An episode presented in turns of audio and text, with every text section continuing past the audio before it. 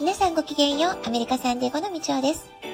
サンデーゴ初、ハッピー子育てレシピに本日もお越しくださりありがとうございます。みんな違ってみんないい。ママが笑顔なら子供も笑顔。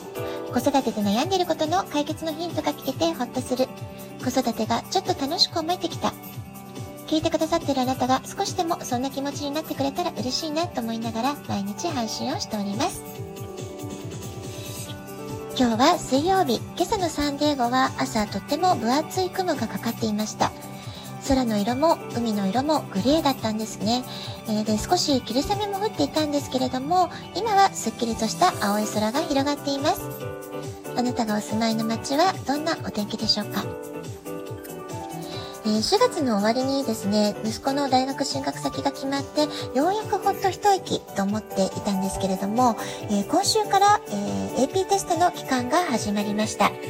え、AP テストっていうのはアドバンスプレスメントテストっていうのの、え、略して AP テストと呼んでるんですけれども、え、大学の教養課程の内容をハイスクールで、え先取りして学習するっていうそういうあのクラスがあるんですね。でその AP クラスの、え学習した内容を確認するテストっていうのが AP テストということで毎年5月この時期にね開催されているテストになります。ただ、1年前はパンデミックの影響で、サンディエゴはロックダウンになっていましたので、初めて自宅でオンラインテストを受ける、そういう形での受験になりました。え今年はどうなるのかなと思ってたんですけれども、科目によってはテスト会場に出向いて試験を受ける、そういった場合もあれば、昨年同様自宅でオンラインテストで受験する、まあ、そういった科目もあるってことでね、その科目ごとにちょっとね、えー、やり方が違うようです。子供たちもね、様々に変化がありますので、その対応大変なんじゃないかなと思いますけれども、割とね、まあ、やはり今日のテーマにもあります、柔軟性があると言いますか、えー、その時、その時の対応を精一杯やってるのかなっていう感じがします。2年前の AP テストの時は朝から私の方が緊張して、えー、ちゃんと早起きして、ちゃんとこうね、会場に送り届けなければってそういうプレッシャーをね、親の方が感じてたかなってそういう思い出があります。えー、息子と彼のお友達をテスト会場まで送り届けたことがありました。で、その時はうちから車で10分ほどのところにね、 Del Mar Fairgrounds といって競馬場があるんですけれども、その競馬場がテスト会場だったんですね。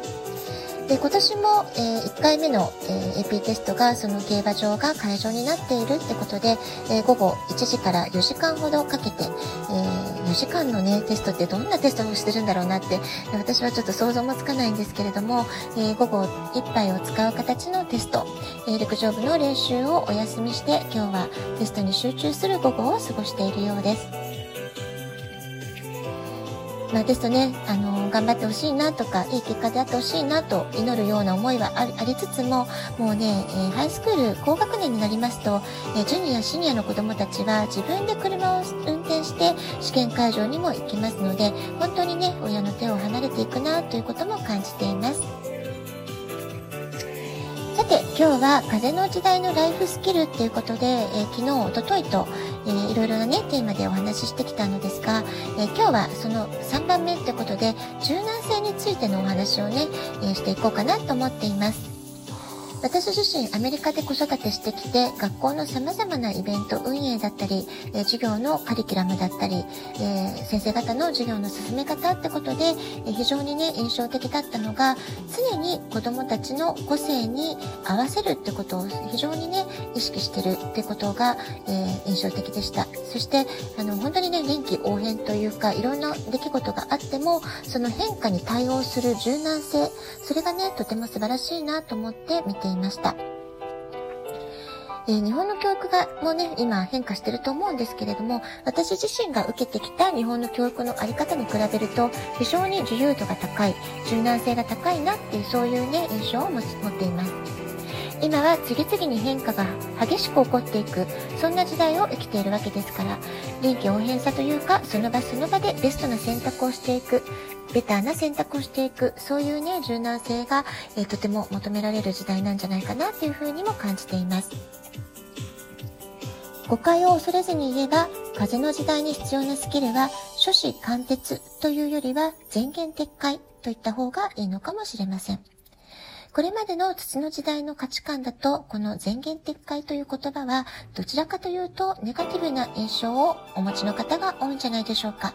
あの人はコロコロ意見を変えるとか、考え方がいつもブレてる。まあ、そんなね、風に、えー、どちらかというと、プラスではなく、マイナスの意味合いで使われることも多かったかと思います。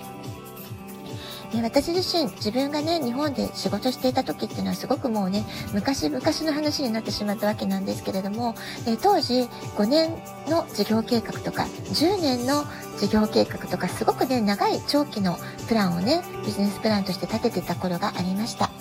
今はね、もうそんなことをやっていても、えー、変化が激しすぎて5年先を見通すってことはなかなか難しいと思います。ですので、ビジネスの現場では今は、えー、3年計画ぐらいが長期計画だ。それがちょうどいい長さだって話を聞いたことがあります。私たち親世代がいつも柔軟な発想をしていくためにも今日はあえて全言撤回のいいところ探しといいますか、メリットをね、考えてみたいなっていうふうに思います。まず一つ目のメリット、大きな失敗を回避できることではないかなと思うんです。変化が激しい現代では、最初のプランにあまりにこだわってしまうと、それが故に逆に大きな失敗をしてしまうリスクがあるってことなんですよね。何かちょっとこれは違うなっていうふうに感じたら、えー、前言にこだわることなく、躊躇なく撤回をする。小さな失敗に終わらせて、そこからリカバリーを考える。さらに大逆転できるようなプランを考える。まあ、その方がね、よっぽどいいんじゃないか。そういう考え方ができるんじゃないかと思います。2つ目のメリットは、軌道修正しやすい雰囲気や環境が作り出せるということなんです。どんどん変化して良い。変化こそいいことだ。そういう雰囲気が作れていれば、それだけ誰もが自由な発想、自由な発言ができるようになります。